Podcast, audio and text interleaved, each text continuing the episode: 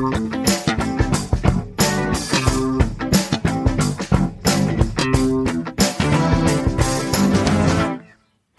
und herzlich willkommen zu einer neuen Ausgabe der Medienwoche, dem wöchentlichen Medienpodcast mit mir, Christian Mayer von der Welt und mit Stefan Winterbauer von Media. Guten Tag.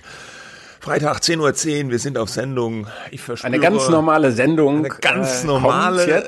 Sendung ohne Gäste und O-Töne. Nur wir labern über Medien. Ach, es ist die Medien. Nein, es ist die Medienwoche pur.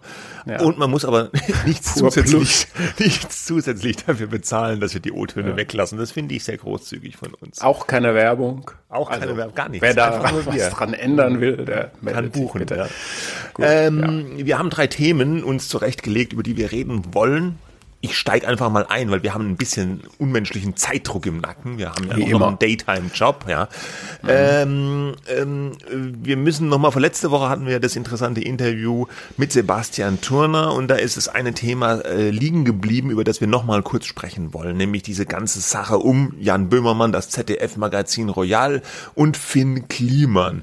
Ganz kurz, Böhmermann hat im ZDF-Magazin Royal in einem sehr viel geklickten Video, was dann auch im Fernsehen lief, in ungefähr einer halben Stunde Finn Kliman ja des Maskenbetrugs, kann man sagen, überführt. Es war zumindest eine Recherche, die äh, Belege, äh, starke Belege dafür gebracht hat, dass Kliman, der Influencer, ja, wollte gerade sagen, bei mir äh, im Ressort äh, gab es doch einige Echt? Kolleginnen und Kollegen, die ihn nicht kannten. Mhm. Ähm, ja, okay. Finn Kliman ja. ist Influencer, er wurde groß mit YouTube-Videos über so Heimwerker-Sachen. Der ist mittlerweile aber so ein Tausendsasser, der auf ganz vielen Feldern sich bewegt. Er singt, er macht Musik. Er hat gemeinsam mit Olli Schulz eine Netflix-Doku über ein Hausboot-Renovierung des alten Hausboots von Gunter Gabriel gemacht.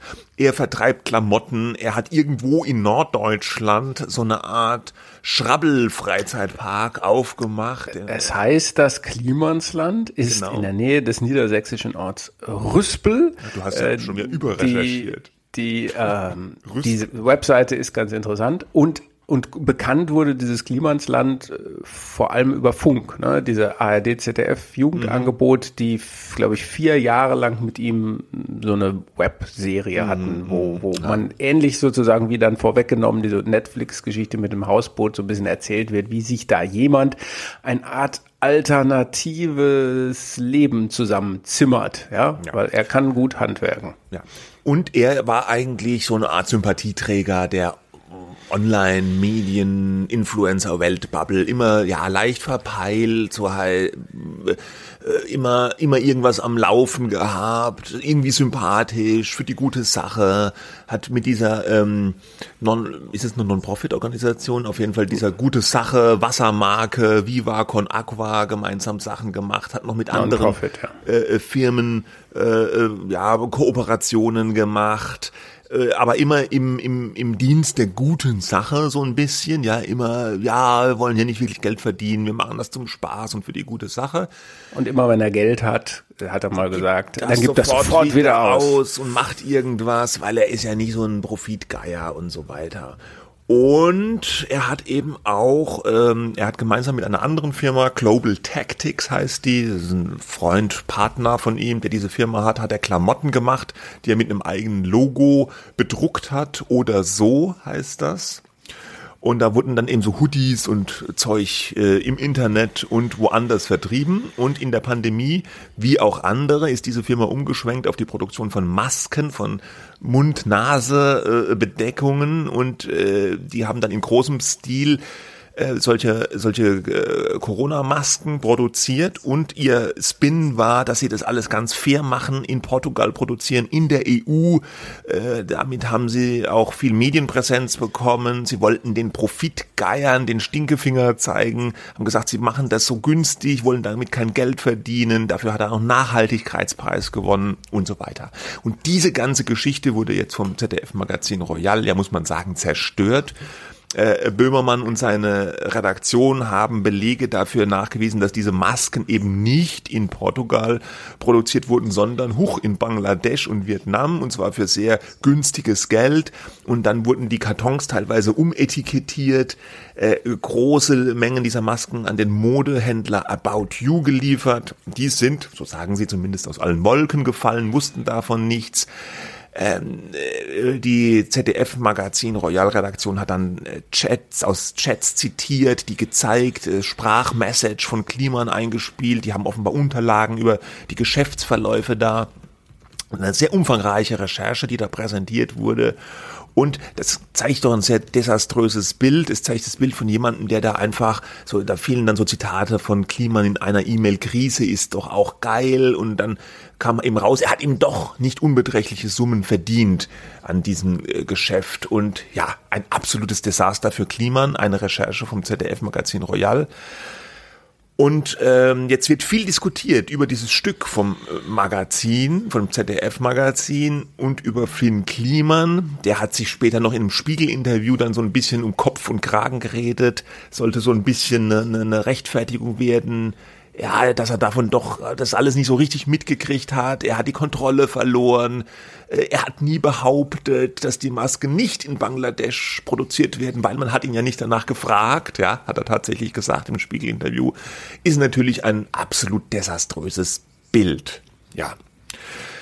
Ähm, ja, das ist jetzt zerstört halt, genau, es zerstört dieses Bild von, von Kliman in erster Linie. Ne? Ja. Und ich glaube, es gibt so zwei Ebenen. Die eine Ebene ist diese rein rechtliche Ebene und seine geschäftliche Ebene. Wird das jetzt noch aufgearbeitet? Ne? Ähm, ja. Gibt es da weitere gibt, Klagen? Es gibt, glaube ich, diverse mhm. Anzeigen gegen ihn ja. jetzt. Da muss erstmal geprüft werden. Ne? Und die zweite Ebene ist vielleicht, wenn man will, dass man so ein bisschen äh, nochmal danach guckt, ähm, wie kommt es das eigentlich, dass jemand, der so ein Sympathieträger ist, dass so viele Leute dem auf den Leim gehen und vielleicht sogar naiv sagen, oh äh, Mensch, äh, den hätten wir uns jetzt ganz anders vorgestellt. Ist ja. das so ein bisschen ein Selbstbetrug oder hat er sich einfach nur sehr, sehr geschickt das weiß man einfach nicht. Ne? Da müsste ja. man jetzt in den Kopf von, von, von Kliman gucken. Also es ja. gibt ja mehrere Möglichkeiten. Entweder er ist ein eiskalter, ja, Betrüger und hat das alles den Leuten vorgespielt, ja. Oder er hat sich selbst auch ja vielleicht betrogen. Das gibt's ja auch, dass die Leute sich selbst irgendwie, wenn, wenn Erfolg da ist und man bekommt immer mehr Zuspruch und auf Social Media die ganzen Likes und die Kommentare, dass man selber ein Bild von sich erschafft, was einfach nicht stimmt, aber was man selber irgendwann auch glaubt, ja, so eine Art, ja, ich sag mal Persönlichkeitsspaltung fast.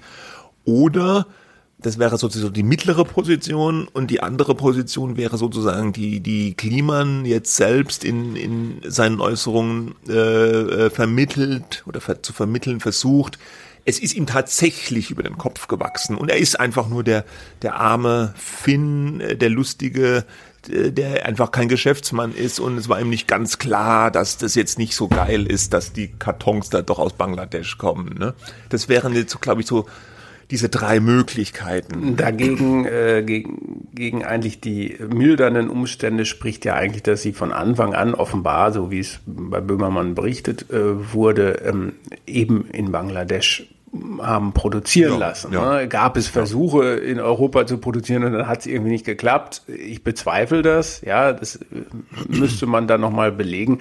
Deswegen, äh, wenn du das von Anfang an so planst äh, und von Anfang an sagst, wir wollen aber sozusagen auf der Schiene, wir sind die Fairen, wir sind die Guten fährst, dann äh, müsste auch jedem überforderten Heimwerker klar sein, dass das ähm, ja. Betrug ist. Ne? Und, und, und äh, die, die Böhmermann-Redaktion hat ja auch ähm, äh, Mail-Auszüge oder Chat-Auszüge von Finn Kliman vorgelegt, die eben dieses Bild des verpeilten äh, überforderten Influencers konterkarieren. Da war eine Mail, da hat er so sinngemäß irgendwie doch in recht hartem Ton, im geschäftsmäßigen Ton auch irgendjemanden so angeraunzt, dass man hier jetzt doch mal was mit den Kapazitäten machen müsse und so. Also die Kappas. Äh, die Kappas müssen hochgefahren werden und so.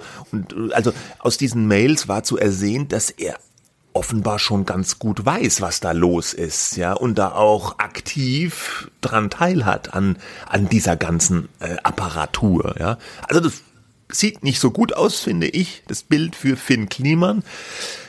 Die andere Seite finde ich aber jetzt aus Mediensicht fast noch interessanter, nämlich die äh, ZDF-Magazin Royal-Seite.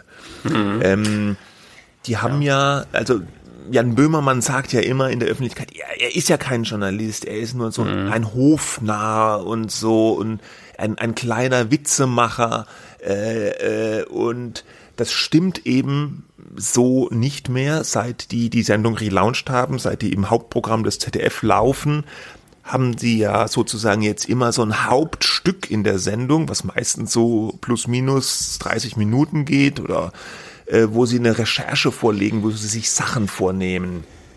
Sie haben sich auch schon mal ähm, äh, zum Beispiel der Yellow Press angenommen, äh, was die so für Verfehlungen macht, oder sie haben auch mal diese äh, Sache mit diesen Adligen, dem, dem, den, den, den, den aus Preußen, da den Hohenzollern, äh, wie, wie sie da auf, auf Staatskosten praktisch ihre Schlösser renovieren wollen und so äh, nachrecherchiert.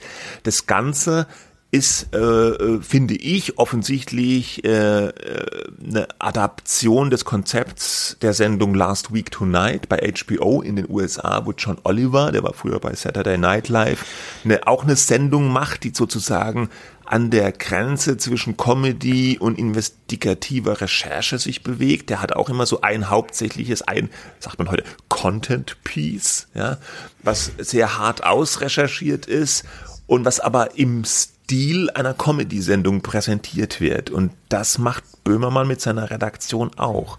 Es ist ja. eine harte Recherche ja. die aber im Stil einer Comedy-Sendung daherkommt. Und da frage ich mich, und da bin ich auch noch nicht so abschließend mit mir selber, ob ich das jetzt gut oder äh, bedenklich oder wie ich das finden soll. Ich habe, aber ich finde es irgendwie komisch. Naja, also ich glaube, wir hatten es sogar hier schon mal. Ne? Äh, in der Tat, ähm, diese Frage, ist er jetzt Journalist oder nicht, beantwortet er natürlich äh, nicht äh, wirklich trennungsscharf, weil er das nicht will, weil das nicht zu seiner Rolle passt. Ja, er will alles machen können. Er will äh, die, die entlarven, ja, den den Leuten die Masken vom Gesicht reißen, wortwörtlich gesprochen. Ähm, und äh, was man ja anerkennend sagen muss, er hat sich ja jetzt in dem Fall mit Finn Kliman jemanden vorgenommen, der eigentlich, wie es dann immer so heißt, zu seiner eigenen Bubble gehört, zu seinem Kumpel Olli Schulz, der mit dem halt auch mit Kliman diese Serie gedreht hat. Das ist erstmal gut. Ich glaube, ähm, es ist halt Teil der Persona, der öffentlichen Persona Jan Böhmermann, eben sich nicht festlegen zu müssen. Ich habe es selber mal erlebt, als ich glaube ich, irgendwie bei Twitter was geschrieben habe, aber es ist doch journalistisch, äh, dass dann, ähm, dass dann so tatsächlich so recht ja, wütende Reaktionen kommen. Aber er sagt doch selber, er ist kein Journalist. Ja, ja und. Ne? Also diese mhm. Mischform, die du gerade beschrieben hast, das ist das Konzept der Sendung. Ähm, ähm, es ist halt immer die Frage, gibt es da, ähm, es gibt ja einen Nachrichtenkern ähm, mhm. dieser, dieser halben Stunde, das ist Finn Kliman mutmaßlicher äh, Maskenbetrüger, mhm. ja, ähm, also mutmaßlich kann man fast Weil auch das, er ist, ja. er hat ihn eigentlich überführt, ja, ja. aber es ist natürlich nicht irgendwie rechtlich äh, bislang irgendwas äh, weiter erforscht, es ist eine journalistische Recherche. Ähm, und drumherum äh, gibt es natürlich ganz viel, äh, wo so das mit Entertainment-Mitteln gemacht wird. Mhm. Und das ist eine, eine neue, relativ neu, du hast ja beschrieben, sozusagen die Ursprünge oder die Vorbilder, äh, Stilform, äh, die man erstmal so, finde ich, ähm, äh, zur Kenntnis nehmen muss, ja. Mhm. Und natürlich, äh, wenn Böhmermann solche Erkenntnisse bekommen hat, die Hard Facts, ja, dann wird er natürlich nicht eine Sendung machen, wo er sagt, ja, also wir haben hier jetzt die Belege, da sind sie, ähm, und äh, das ist das Ergebnis, sondern er inszeniert es, er dramatisiert es, ja. Und ähm, ich, in dem Fall, also ich glaube, das kann problematisch sein. In dem Fall überlagert ja die die tatsächliche Enthüllung, die es in diesem Stück äh, gibt, ja, mhm. ähm, die die Meinung oder alles garnierende Beiwerk, ähm, in, also ich glaube, die scheint da klar durch, die sozusagen die Meldung, die das diese diese Recherche ähm, äh, produziert und in dem Fall ist das äh, legitim, ja. Ähm, ja klar, legitim ist es so oder so. Ich weiß nur nicht, ob ich es gut finde. Also ähm, Aus welchem Grund nicht? Ähm, weil du hast schon das Wort Dramaturgie benutzt. Mhm. Äh, das ist ja, äh, wenn man sich diese halbe Stunde anguckt, tatsächlich eine sich hochschaukelnde Dramaturgie bis hin zu einem Höhepunkt. Er fängt mhm. ja an mit eher, ja, vielleicht ein bisschen lässlicheren Sünden des Finn Kliman, wo er irgendwie so eine Spendenportal aufgezogen hat für eine Ferienwohnungsvermietung, wo nicht klar ist, wo diese Spenden, die dann später Solidarbeitrag heißen, überhaupt hinkommen. Und da denkt man sich noch, na ja, hm, aha, okay, ja, so sauber ist es aber nicht. Und dann macht er so, so eine lustige Gesangseinlage der Böhmermann und setzt sich einen Zylinder auf, was der Finn Kliman da alles macht und so. Und es, die Vorwürfe werden aber immer härter und härter. Dann kommt irgendwann der Maskenbetrug, dann kommen die ganzen Belege. Und am Ende kommt dann der, der Oberknaller, dass die nämlich noch irgendwie Schrottmasken, die irgendwie äh, äh, die erste Charge, die war nicht so gut und die haben sie dann auch noch an irgendwie ein Flüchtlingsheim abgegeben. Ja, ja. Lager, ne? Oder mhm. Flüchtlingslager, ja, ja. Also mhm. maximale Fallhöhe der, ich sag mal, Gutmensch Kliman jetzt plötzlich der Vorwurf, äh, kaltschnäuzig gibt da Masken, die nicht taugen, an, an Flüchtlinge ab, ja. Und dann war auch in der Böhmermann-Sendung so eine richtige Pause. Das musste man erstmal sacken lassen, ja. Diesen ungeheuerlichen Vorwurf, der da ja auch äh, mit Belegen unterfüttert war.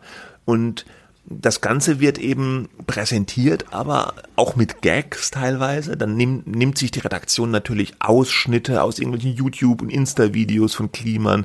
Dann spielen sie mit diesem Augenzwinkern, was der Kliman in einem Insta-Video, wo er die Fragen dieser Redaktion mehr oder weniger beantwortet hat, raus.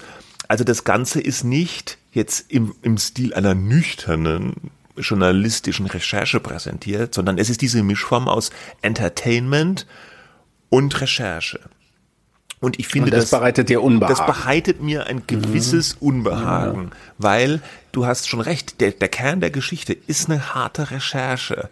Äh, die Bimmermann-Redaktion macht auch andere Geschichten. Die hatten zum Beispiel auch mal ein langes Stück über die Influencer in Dubai, ja, dass die jetzt mhm. alle da nach Dubai fahren und da möglicherweise vielleicht auch der deutschen Steuer irgendwie entkommen wollen und so das sind so, so Geschichten, die sind mehr oder weniger auch, auch aus öffentlich zugänglichen Informationen zusammengetragen und äh, dann aufbereitet. Das, das finde ich dann weniger ja, problematisch als diese Geschichte, die, die eine wirklich ganz harte journalistische Recherche ist, die eine Enthüllung, das ist Enthüllungsjournalismus, ja. Mhm. Und, und ich frage mich, ist es okay, Enthüllungsjournalismus im, in, in, in, im, im Gewand einer Unterhaltungssendung zu präsentieren es ist nicht verboten, es ist völlig in Ordnung, es ist eine, eine super Recherche, ja, es ist öffentlich relevant, alles, ja, alles. Es ist ja so ähnlich, weiß nicht, ob man das vergleichen kann, wie dieses Format Heute Show hat ja auch viele Vorbilder, wo äh, das Format eines Meinungsstückes als Satire äh, verkauft mhm. wird, ne, oder ja. verpackt wird, ist vielleicht ja. äh, das Bessere. Äh, ja. ne? Und äh, und und Böhmermann selber äh, sagen, ist ja fast, das ist ja dann das entspricht dann genau seiner Selbstinszenierung, dass er dann ein Stück so machen lässt, ähm, dass es dann eben nicht nur die harte äh, Nachricht ist, dann würden alle sagen, ja, uh, scheiße, aber, mm, mhm. ne, sondern man muss ja auch sagen, das muss ja zu, zu dem Format und zu seinem, zu seiner eigenen Selbstdarstellung auch passen. Ne? und das wird ja inszeniert. Ich glaube, inszeniert und nochmal zugespitzt und auch mit mhm. Emotionen aufgeladen. Ne? Das, das ja, aber ich habe da, glaube ich, in dem Fall weniger ein Problem mit gehabt, weil, weil die, die Botschaft oder die Nachricht, die da draus kommt, eigentlich ganz klar legitimiert äh, diese diese Darstellung, ne? Also das ist ja eben, wenn, wenn jetzt diese Enthüllung mit den Masken nicht gekommen wäre, könnte man sagen, ja, da wird ja einer polemisch ähm, und mit, mit, mit äh, hm. unlauteren Mitteln fertig gemacht und solche Fälle,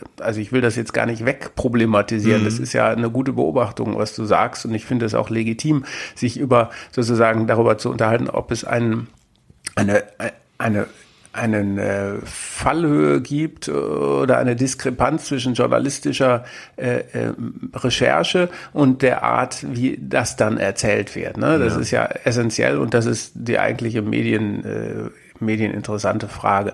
Ich fand in dem Fall waren die Erkenntnisse so ähm, bedeutsam, dass, dass man das ähm, damit auch rechtfertigen mm. kann, das so zu inszenieren.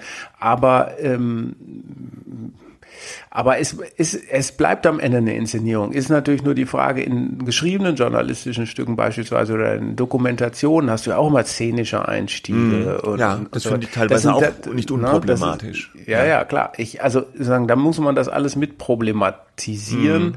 Ähm, und und ich will das gar nicht sagen bedenkenlos wegwischen. Äh, bei mir blieb dann am Ende wirklich auch nur das hängen, äh, wenn du so willst, was der Kern dieser Geschichte war. Nämlich der Typ ähm, äh, hat offenbar mhm. ja, mutmaßlich krumme Dinger äh, gedreht, ja, ob er es selber gemacht hat oder seine Partner hinaus, erstmal völlig egal. Mhm. Ne? So. Und dieses ganze Beiwerk war mir dann am Ende auch nicht mehr so so wichtig okay. oder so gegenwärtig. Ja. Aber, aber, wie aber gesagt, die Frage ich, ist, die Frage ist natürlich ich, total. Ich, ich will auch gar nicht sagen, dass ich das, wie gesagt, ich habe mir da noch, das, das, ich habe mir diese Gedanken gemacht, bin dann jetzt noch zu keinem abschließenden Urteil für mich gekommen. Ich fand es auch ein sehr beeindruckendes Stück natürlich. Und äh, ich meine, unterm Strich kann man vielleicht festhalten, die haben jetzt mit dem ZDF-Magazin Royal sich endgültig als journalistisches Format ja, etabliert und es ist schon bezeichnend, wenn irgendein äh, Whistleblower, weil das Material muss ja auch von irgendwoher gekommen sein, es ist offensichtlich sehr umfangreiches Material, ähm, äh, wenn, wenn man damit nicht zum Spiegel oder zur Süddeutschen rennt, sondern zum ZDF-Magazin Royal. Ne? Das ist ja auch ein interessantes, eine interessante Sache.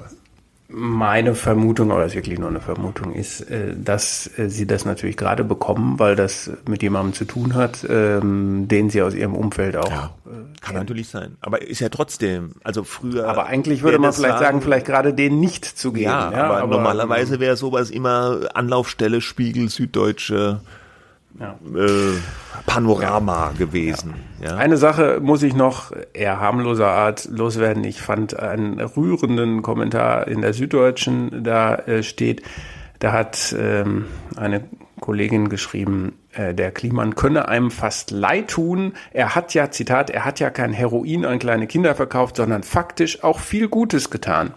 Naja. Interessant. Naja, gut. Tja. Lassen wir das mal so Gut. Stehen. Lassen wir das mal so stehen. Wir kommen zu einem anderen äh, Fall, ganz anderer Natur und da geht es eigentlich fast nicht um äh, Inszenierung, sondern fast nur um Hard Facts.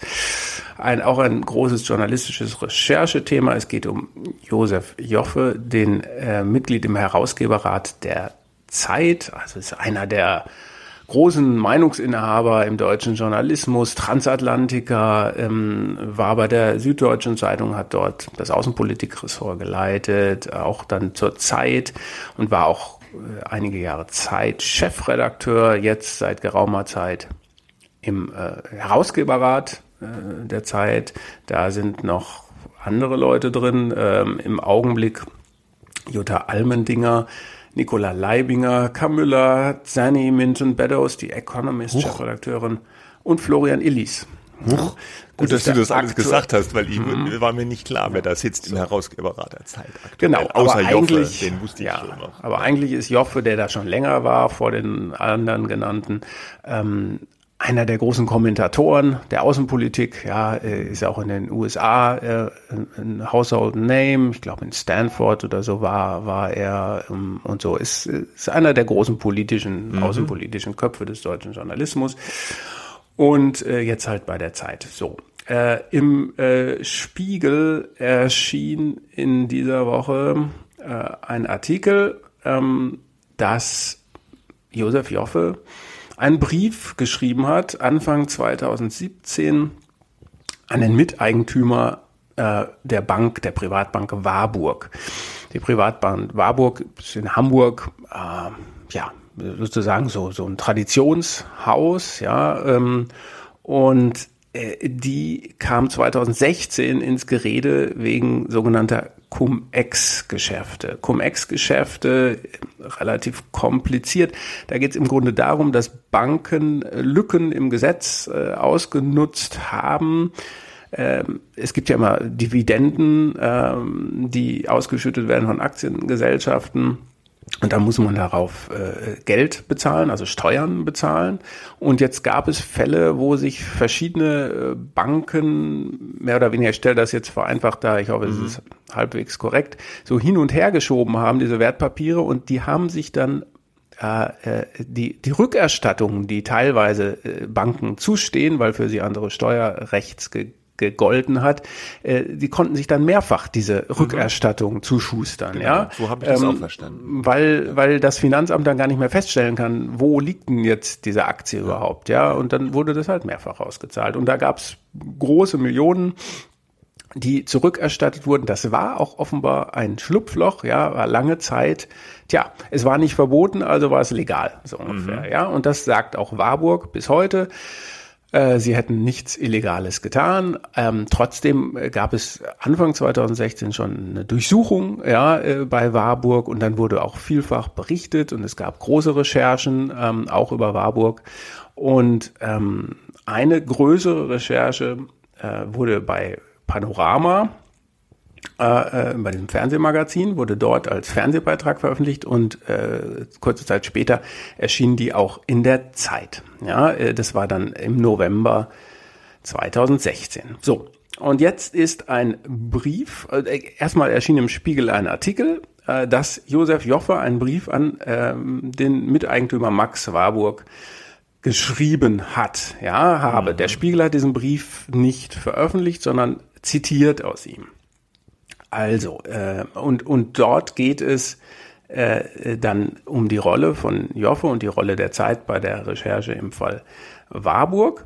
Und nach diesem Spiegelartikel hat Oliver Schröm. Also, äh, muss man sagen, ja? das hast du jetzt glaube ich noch nicht mhm. gesagt. Der, der, der mhm. Spiegelartikel, der Kernvorwurf ist, der Zeitherausgeber ja. Joffe hat seinen Bankfreund gewarnt äh, vor ja. der bevorstehenden äh, Veröffentlichung der Zeitrecherche.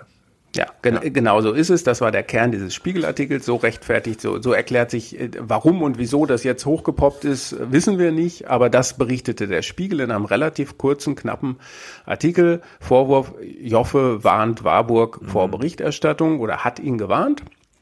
Das war aber so ein bisschen verkürzt dargestellt.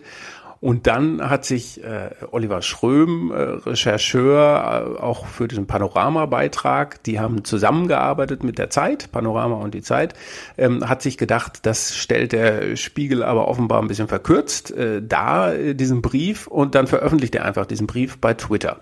So, um, um das mal ein bisschen zu ähm, besser zu veranschaulichen, worum es da geht, lese ich jetzt mal Auszüge aus diesem Brief vor, den Schröm bei Twitter veröffentlicht hat. Lieber Max, ich wollte etwas Zeit vergehen lassen, bevor ich deinen nicht sehr liebevollen Brief beantworte. Er ist ungerecht und unserer langen Freundschaft nicht würdig. In so many words schiebst du mir die Schuld am Zeitartikel über die Bank zu. Also dieser Brief von Joffe ist am Anfang 2017, glaube ich, geschrieben worden, nach Veröffentlichung mhm. der, der Zeit.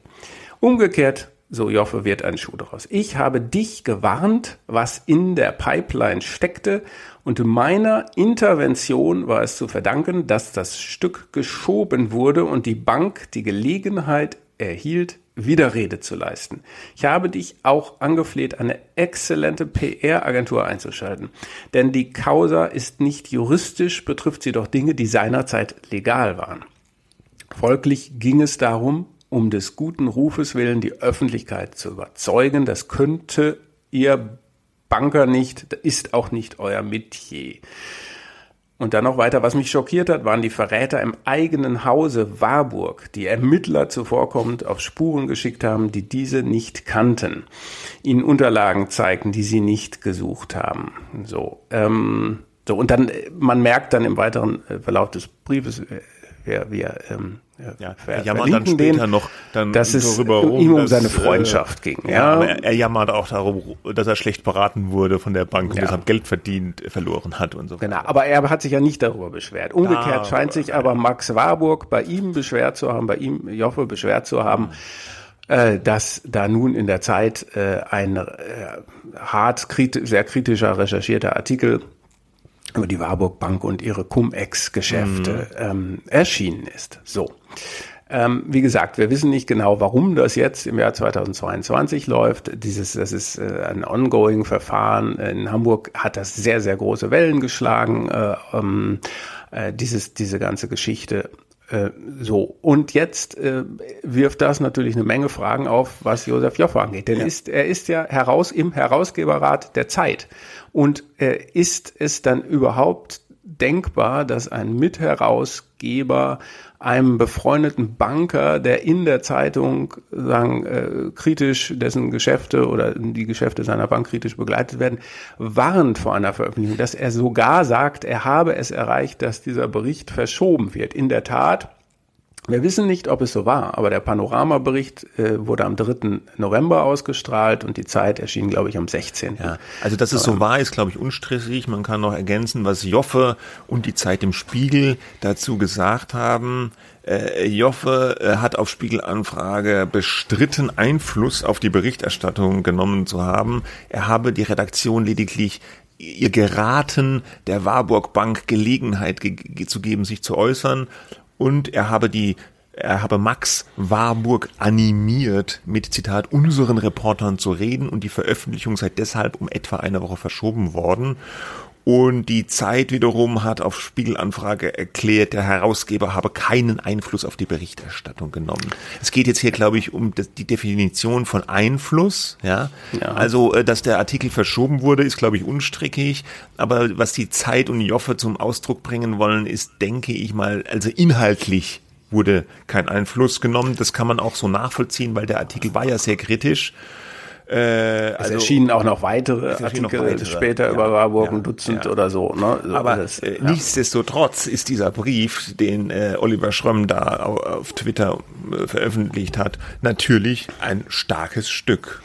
Ja, und man muss auch noch sagen, Schrömm hat da so einen Thread gemacht. Er hat auch gesagt, die Darstellung ähm, von äh, Herrn Joffe er habe da sozusagen nur interveniert, damit man auch die Gelegenheit mhm. hat, eine Stellungnahme von Warburg in dem Artikel zu haben. Es habe schon Wochen vorher, und da hat er auch noch einen Brief nochmal reingepostet, Wochen vorher Anfragen für Interviews gegeben, die aber irgendwie abschlägig beschieden worden äh, seien. Noch vier Tage vorher hat es eine Anfrage gegeben. Äh, und es wurde auch ein Fragenkatalog offenbar durchaus beantwortet von der Bank. Ja äh, Warburg. Ja. ja, also so, genau. Und äh, ich weiß nicht, wie du es siehst. Also meiner Meinung nach geht es gar nicht. Also, dass der Zeitherausgeber. sehr, ja, sehr suggestiv gefragt. Ja, also, ja. dass der Zeitherausgeber dann an, an, an seinen Bankerfreund schreibt und ihn anfleht, eine PR, eine exzellente PR-Agentur einzustalten, weil da so ein kritischer Bericht kommt äh, äh, und dann auch noch, also auch, auch dass der Joffe, er zeigt sich vor allem, er zeigt sich nicht schockiert in diesem Brief über den Steuerraub der Warburg Bank, sondern äh, über die Verräter im Haus, also bei der Bank, dass die. Ermittlern irgendwas äh, schicken. Also äh, das, das, ich weiß gar nicht, wie ich das sagen soll. Das konterkariert ja alles, wofür investigativer Journalismus steht. Ja, also, also es ist äh, ja. Äh, ist unfassbar ich, eigentlich. Ich, also eigentlich gehört es nicht, ich kenne das jedenfalls nicht so, dass Herausgeber sich die Berichterstattung, äh, die laufende Berichterstattung oder Artikel, bevor sie überhaupt erschienen sind, anschauen und dann sagen, oh, in diesem Artikel fehlt ja jetzt eine Stellungnahme, das ist nicht sauber. Ne? Mhm. Äh, wenn das so ist, ähm, dann ist das natürlich tatsächlich nicht sauber. Ich glaube, Schröm hat widerlegt, äh, dass es keine Konfrontation, ja, mhm. auch im Fall Kliman haben ja vielleicht einige Medienleute das Wort Konfrontation. Also heißt, diese Rechercheure von Zeit und Panorama haben natürlich die Bank konfrontiert mit ihrer Recherche und ihnen Fragen gestellt. Ähm, so, äh, aber ich kann mir fast gar nicht vorstellen, dass ein Herausgeber Artikel äh, überprüft ob diese denn sozusagen alle sauber konfrontiert worden äh, sind. Ja, äh, deswegen ähm, äh, teile ich natürlich deine Einschätzung, dass dieses äh, Verhalten für einen Herausgeber gar nicht geht. Jeder, äh, ich meine, dieses, dieses, dieses Dilemma, äh, angebliche, vermeintliche Dilemma, in dem man als Journalist vielleicht steckt, äh, man, da wird über deinen Kumpel berichtet, das kann man ganz einfach lösen, indem man äh, keinen Einfluss äh, nimmt. Ja, indem ja, man sich gar keinen raushält Einfluss, aus der Sache. Indem man sich raushält ja. und sagt, das ist Sache der Redaktion, ja, ja ähm, und, und that's uh, it. Ja, aber man merkt natürlich in diesem Brief, äh, dass er offenbar, ich ist ein bisschen reininterpretiert, aber es ist, glaube ich, relativ deutlich, die Freundschaft in dem Fall über mm. den Journalismus stellt das und dass die Begrü Sehr deutlich, ja. ja. Ja. Und äh, ja, ja, klar. Und äh, äh, das ist erstaunlich, dass so ein erfahrener äh, Journalist wie Joffe äh, so einen eklatanten Fehler begeht. Und, und der, der, ich meine, solche Briefe können ja auch immer also diese, diese Hybris auch zu sagen, ich schreibe das in einem Brief auf, äh, der kann ja jederzeit gegen dich verwendet werden. Ne? Das Bedauerliche daran finde ich auch, äh, dass diese Strukturen, die da, diese Freundschaften, die da deutlich werden, ähm, von denen weiß man ja gewöhnlicherweise als Leser nichts, ähm, mhm dass die diese Vorurteile bestätigen, die es gegenüber Medien gibt. Die ja. kugeln alle zusammen, die ja. hängen da alle zusammen, die versuchen Berichterstattung zu verhindern, wenn sie denn kritisch ist. Ja, er, er hat überhaupt nichts verhindert, aber dieser Brief ist natürlich äh, äh, toxisch, ja, äh, für für, weil wie wie steht jetzt die Zeit äh, da? Ne? Warum sie den Artikel später gebracht haben als Panorama, weiß ich nicht. Ja, äh, wird auch nirgendwo so richtig erklärt. Ähm, sie haben es dann veröffentlicht, das ist alles okay, aber der Eindruck, der da bleibt von Joffe und auch äh, sozusagen von, von diesen, diesen Freundschaften im Hintergrund, ähm, der ist verheerend. Und äh, es gab ja dann noch äh, weitergehend, im Vorfeld der Be Veröffentlichung gab es dann wohl ja noch ein Treffen mit Vertretern der Warburg Bank und mindestens einem Medienanwalt und Vertretern der Zeitredaktion und einem anderen Medienanwalt. Das beschreibt Oliver Schrömm in seinem Buch, der Cum-Ex-Skandal, die Cum-Ex-Files, Entschuldigung, so heißt es korrekt, hat ein Buch geschrieben, wo er diesen ganzen Fall und die Recherchen aufgearbeitet hat. Sehr lesenswert, finde ich, weil es auch viel über die interner von Medien und äh, Enthüllungsjournalismus drinsteht. Und ähm, da gab es offenbar dann den Versuch, so schreibt Schrömm in seinem Buch, ist auch nicht widersprochen, dass die Warburg Bank dann auch äh, mit Anzeigen gewunken hat für die Zeit. Äh, man wolle eine Anzeigenschaltung von der weiteren redaktionellen Berichterstattung abhängig machen. Die mhm. Zeit ist dann auf dieses Angebot nicht eingegangen. Wie gesagt, am Ende kam der kritische Bericht, ein bisschen später, aber er kam. Aber es ist doch erstaunlich, was da im Hintergrund alles gelaufen ist, äh, bevor so ein Bericht äh, erscheint. Ja, oder eben, ja, also, aber es war natürlich, ich glaube, am Ende ist es sozusagen das Problem von Herrn äh, Joffe, ja, und, und seiner Rechtfertigung. Ja. Ähm, aber es wird damit äh, wegen seiner Rolle zu einem Problem äh, der Zeit in diesem Fall. Ja, ja, absolut. Und jetzt waren das ja erfahrene Rechercheure, gestandene Journalisten, da war noch die Panorama-Redaktion im Hintergrund, ja, also der öffentlich-rechtliche Rundfunk. Ähm, ich sage mal, wenn jetzt nicht der NDR mit Panorama noch dabei gewesen wäre oder die Journalisten nicht schon so ein Standing gehabt hätten, wie sie es in dem Fall haben.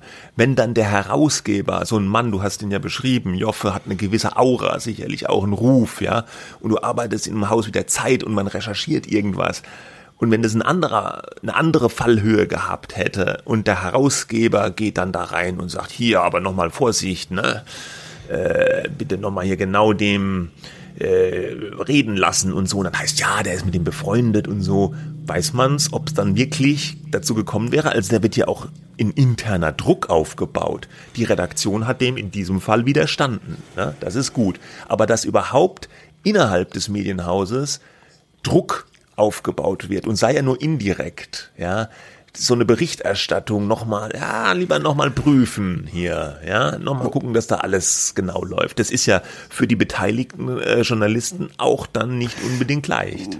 Nee, das, das kann schon sein. Äh, wobei, ich glaube, man muss nochmal deutlich sagen, wir wissen nicht, wie viel Druck da aufgebaut nee, worden meine, ist. Ne? Finde, der, finde der so Brief Druck, erweckt den Eindruck, ja. dass es äh, sozusagen, dass Joffe die äh, Macht hat ja. und den Einfluss, was ja auch durchaus sein kann, äh, das was zu verhindern oder zumindest zu verschieben und Änderungen zu ja.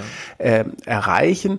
Ähm, aber es, man darf nicht vergessen, es ist auch ein Brief an einen Freund, der nicht mal sein Freund ist, weil der ihm, glaube ich, die Freundschaft dann dann gekündigt hatte. Ähm, und er will natürlich auch eine gewisse Wirkung damit erzielen. Ne? Er will mhm. sagen, pass auf, ich habe hier, äh, ich habe mich hier für dich ins Zeug gelegt. Äh, wann hast, wann habe ich mich jemals über eure Dienstleistungen beschwert? Warum, warum machst du das mit mir? This is no time to fuck around with old friendships, schreibt er am Schluss. Ne? Das mhm. ist ja, ja, well. Aber äh, ne, also man darf nicht vergessen, auch dieser Brief ist mit einer gewissen Intention geschrieben. Vielleicht wollte er auch einen gewissen Effekt erzielen und es war ja. gar nicht so ein großer Druck, den er aufgebaut hat. Aber trotzdem, hat, ne? auch die Geisteshaltung von Joffe, die da rauskommt, dieses, was mich schockiert, waren die Verräter im eigenen Hause Warburg. Er schreibt, die Verräter, ja. Es ja, waren ja. Whistleblower. Die haben eine Schweinerei da aufgedeckt. Und es zeigt doch, dass die, die Maßstäbe hier komplett aus dem Ruder gelaufen sind. Also äh, äh es, es scheint so, ja. es wäre ihm mhm. lieber gewesen, die Sauereien kommen nicht raus. Ja, das ist also es, es ist, so. Ich habe Joffe mal so vor, lese ich das. Mh, ja. Ich habe Joffe mal vor vielen Jahren für ein Porträt getroffen. Also wirklich, ähm, also gerade auf diesem Feld der transatlantischen Politik äh, beeindruckender Journalist. Aber man muss sagen, äh, dieser Brief, dessen Echtheit ja in keinster Weise angezweifelt wird, äh, belegt eigentlich, dass er sich aus dem Herausgeberrat der Zeit zurückziehen müsste. Ja, finde ich auch. Und, und am besten, er macht es selbst und ja. wird nicht dazu äh, gedrängt. Ja, genau. Ähm, so. ja, ja, ja, Aber äh, wird mutmaßlich nicht passieren, sondern erstmal äh, passiert nichts. Ja? Mal sehen, ja. ja mhm. Und dann äh, wird er irgendwann gehen, aber natürlich nicht aus diesem Grund. Es ist ein bisschen dann wie in der Politik auch manchmal. Okay, machen wir hier diese so zynisch. unappetitliche Geschichte äh, den Deckel ja. drauf. Ja. Okay, so, gut. Letzte Geschichte. Letzte Geschichte. Äh, wieder Themenwechsel. Wir gehen in die bunte Welt des TV. RTL strukturiert ja wahnsinnig um. Sie haben die ganzen Gruner und Jahrmarken aufgesaugt und äh, da wurde jetzt schon wieder lange, ausgespuckt. teilweise, teilweise noch nicht ganz. Da wurde jetzt lange getüftelt an einer Neustrukturierung für die journalistischen Marken des Hauses. Zuvorderst natürlich der Stern. Ja. Und da haben sie jetzt diese Woche endlich ihr Ei gelegt, wie das künftig organisiert werden soll. Das ist aus mehrerer Hinsicht interessant. Sie haben jetzt fünf Bereiche definiert, so Themenbereiche, die nennen sich Reportage, Dokumentation und Investigativ. Ein Bereich, dann zweiter Bereich Wirtschaft und Wissen, dritter Bereich Nachrichten und Gesellschaft, äh, vierter Bereich Politik, Nachrichten, Wetter, Sport, ja, auch ein Bereich und Fünfter Bereich Leute und Leben. Und mhm. jeder dieser fünf Bereiche hat jetzt Chefredakteure, Chefredakteurinnen zugewiesen bekommen. Insgesamt gibt es da jetzt 14 Chefredakteure und Chefredakteurinnen das über ist, diese Bereiche das hinweg. Das ist mal eine Zahl. 13 wäre zu, wär Unglück gewesen. Ja, Gott, nehmen wir noch einen dazu. 14. Und mhm. gleichzeitig sind diese ganzen Chefredakteure aber auch noch für einzelne Marken zusätzlich verantwortlich. Kann man mal machen am Beispiel. Sehr kompliziert, finde ich. Ich hätte gerne ja. so ein Schaubild gehabt. Ja, es ist äh, kompliziert. Ja. ja. Es ist mhm. kompliziert. Also Beispiel, der jetzt gerade frisch nicht mehr ganz frisch, relativ frisch eingekaufte Gregor äh, äh, Peter Schmitz, ehemals Chefredakteur der Augsburger Allgemeinen, wird jetzt neuer Stern-Chefredakteur. Ja, er ist also Chefredakteur. Ihr habt es schon länger äh, berichtet, glaube ich. Ja, da sage ich ne? gleich noch was dazu. Mhm. Äh, äh er wird der Chefredakteur Stern äh, er ist aber auch gleichzeitig Chefredakteur für den Bereich Reportage, Dokumentation und Investigativ. Ja? Mhm. Und der Chefredakteur Stern TV äh, ist Michael Wulff, denke ich, der ist dann auch mit Chefredakteur für Reportage, Dokumentation, Investigativ. Ja? Und so geht es äh, die ganze Zeit durch. Also jeder hat praktisch eine Doppelfunktion, ist einmal Chefredakteur für eine Medienmarke, wie zum Beispiel auch NTV, ja, der Nachrichtensender aus der Gruppe und äh, Chefredakteur, Moment, muss ich mal gucken, wer ist ein Chefredakteur? Horst von Butler vielleicht, Kapital, Chefredakteur äh, und dann Chefredakteur auch für NTV Wirtschaft Sonja Schwedje, Entschuldigung, hier habe ich Sonja Schwedje ist die Chefredakteurin ja. von NTV Sie ist aber auch jetzt in der Chefredaktion Wirtschaft und Wissen. Horst von Butler, auch mhm. Chefredakteur Kapital, auch Wirtschaft mhm. und Wissen. Mhm. Und was aber ein bisschen komisch ist, finde ich jetzt, ähm, zum Beispiel Nachrichten und Gesellschaft, da gehört auch stern.de dazu. Ja, aber äh, da ist jetzt nicht der Sternchefredakteur zuständig, ich, äh, ich, sondern wieder glaub, jemand anderes. Ja, ja. Ich glaube, du musst aufhören, weil äh, ja, ich glaube, niemand, der das nicht vor Augen hat, das Organigramm äh, weiß jetzt noch Bescheid. Ja, es, es, ist alles verschachtelt, verschachtelt miteinander und man musste offenbar mit diesem Titel Chefredakteur alle möglichen Leute bedenken, weil man ein großes Medienhaus hat. RTL, also Gruner und Jahr gehört jetzt zu RTL. Ähm, die Leute sind vorher Chefredakteure, ja, und jetzt werden es alles noch viel mehr. Äh, man kann den, die ja jetzt nicht mehr Ressortleiter Mitarbeiter oder so nennen, deswegen müssen die auch Chefredakteure sein und bla. Ja, ja also äh, wenn die, ich sage nur so, wenn die da selber durchgucken und miteinander zurechtkommen, super. Ja, aber mhm. das klingt alles sehr kompliziert und nach sehr viel Rücksichtnahme und Besitzstandswahrung und diese Idee, wir machen alles neu, indem wir Gunnar und Ja bei RTL aufgehen lassen, ähm, die kommt offenbar erstmal mit sehr viel äh, so Art bürokratischen äh, ja. Äh, äh, ja, Personalien mit und, sich. Äh, aber jetzt erzähl noch kurz das, was zu genau, der, und dass ja. das Ganze ein bisschen problematisch sein kann, hat man auch in der Kommunikation ein bisschen gesehen. Ja. Also wir wir hatten ja. es schon relativ lange gehört aus mehreren wirklich guten Quellen, dass der Schmitz Stern-Chefredakteur werden soll. Und hatten dann immer wieder angefragt bei RTL, Gruner und Ja, ja, was ist denn da jetzt? Und der alte Chefredakteur Florian Gless, der soll ja jetzt gehen, was ist denn damit? Und immer wieder bekam man als Antwort immer nur so eine gestanzte Phrase, wir werden im zweiten Quartal über äh, die Führungsstruktur der journalistischen Magen neu befinden. Bitte haben Sie Geduld. So. Und auch intern immer, ja, da kommt was ganz Großes, ja, wir bauen das alles um. Das kann man nicht so singulär betrachten mit Sternchefredaktion, ja, wurde einem immer wieder gebetsmühlenartig da äh, erzählt von der Kommunikation. Wir haben es dann trotzdem geschrieben, da ist man natürlich dann immer so ein bisschen nervös, ja, aber sie haben es auch nicht dementiert, es kam immer nur diese, diese Stanzen zurück. Mhm. Und jetzt haben sie ihr Ei gelegt, jetzt ist das Ding da, es ist irre kompliziert, insofern hatten sie recht, dass da ein großer Umbau ist, aber ich sag mal so, dass jetzt der Schmitz die Sternchefredaktion mit übernimmt, äh, und dass der andere geht, das hätte man auch schon vorher irgendwie so halb bestätigen können, ohne dass man sich jetzt dieses Großgebilde da kaputtgeschossen hätte. Das hat für mich so ein bisschen gezeigt, wie die da noch mit dieser Zusammenlegung von Gruner und Ja und RTL, wie das einfach noch knirscht und sowohl in der Kommunikation nach draußen als auch in der Struktur nach innen einfach noch nicht ganz ausgegoren scheint. Also ich finde das äh, schwierig, so wie wir es eben beschrieben haben, dieser komplizierten Struktur. Ich kann mir nicht vorstellen, dass das wirklich gut funktioniert. Aber okay, Benefit of the Doubt, wir werden sehen. Vielleicht läuft ja alles dann ganz locker vom Hocker. Aber ich kann mir vorstellen, es war nicht die letzte Umstrukturierung von RTL. Es ist ja permanent Beta, alles, also ich meine, das ist ja auch so, dass ständig irgendwas umgebaut wird. Diese, diese Lage, dass jemand Chefredakteur oder Chefredakteurin vor 20 Jahre bei irgendeinem Medium ist, dass es endgültig vorbei war, eigentlich noch nie so richtig, ja, mit einigen Ausnahmen. Ähm, aber der Eindruck ist schon, also da haben sie es wirklich maximal kompliziert gemacht, ja. statt einfach zu machen. Und das, das und kann ja nur einen einzigen ja Grund haben, Kompetenzgerangel. Ja. ja. Und es ist ja auch für die einzelnen Dinger nicht gut. Weißt du, der Spiegel hat eine Chefredaktion, die Zeit hat eine Chefredaktion, die Chefredaktion gibt die Linie des Mediums vor. Das muss meiner Meinung nach klar strukturiert sein, wer da das Sagen hat und nicht, ja, ich bin aber gleichzeitig noch der Chefredakteur von dem Bereich Investigativ und wir wollen jetzt was online machen, da ist wieder eine andere Chefredakteurin aus einem anderen Bereich zuständig und die hat dann auch ihre Kompetenzen. Das, das, das, das, ich kann mir nicht vorstellen, wie das funktionieren soll. Wir wünschen viel Wir wünschen Spaß bon chance bei der Zusammenarbeit. Ja. Genau. Wir sind am Ende dieser Sendung. Nächste Woche äh, sind wir wieder da, oder? Ist nix. Äh, keiner ist in Urlaub. Es gibt keinen Feiertag. Nee, wenn, dann wird er eh donnerstags. Okay. Das war's. Ja, jetzt kommen Vatertag und von Leichnam, die Donnerstagsfeiertage. Ja, aber erst übernächste Woche. Stehen vor der Tür, fast schon. Ja. Schönes gut. Wochenende, Wetter ist Bis gut. Dann. Bis dahin. Tschüss. Tschüss.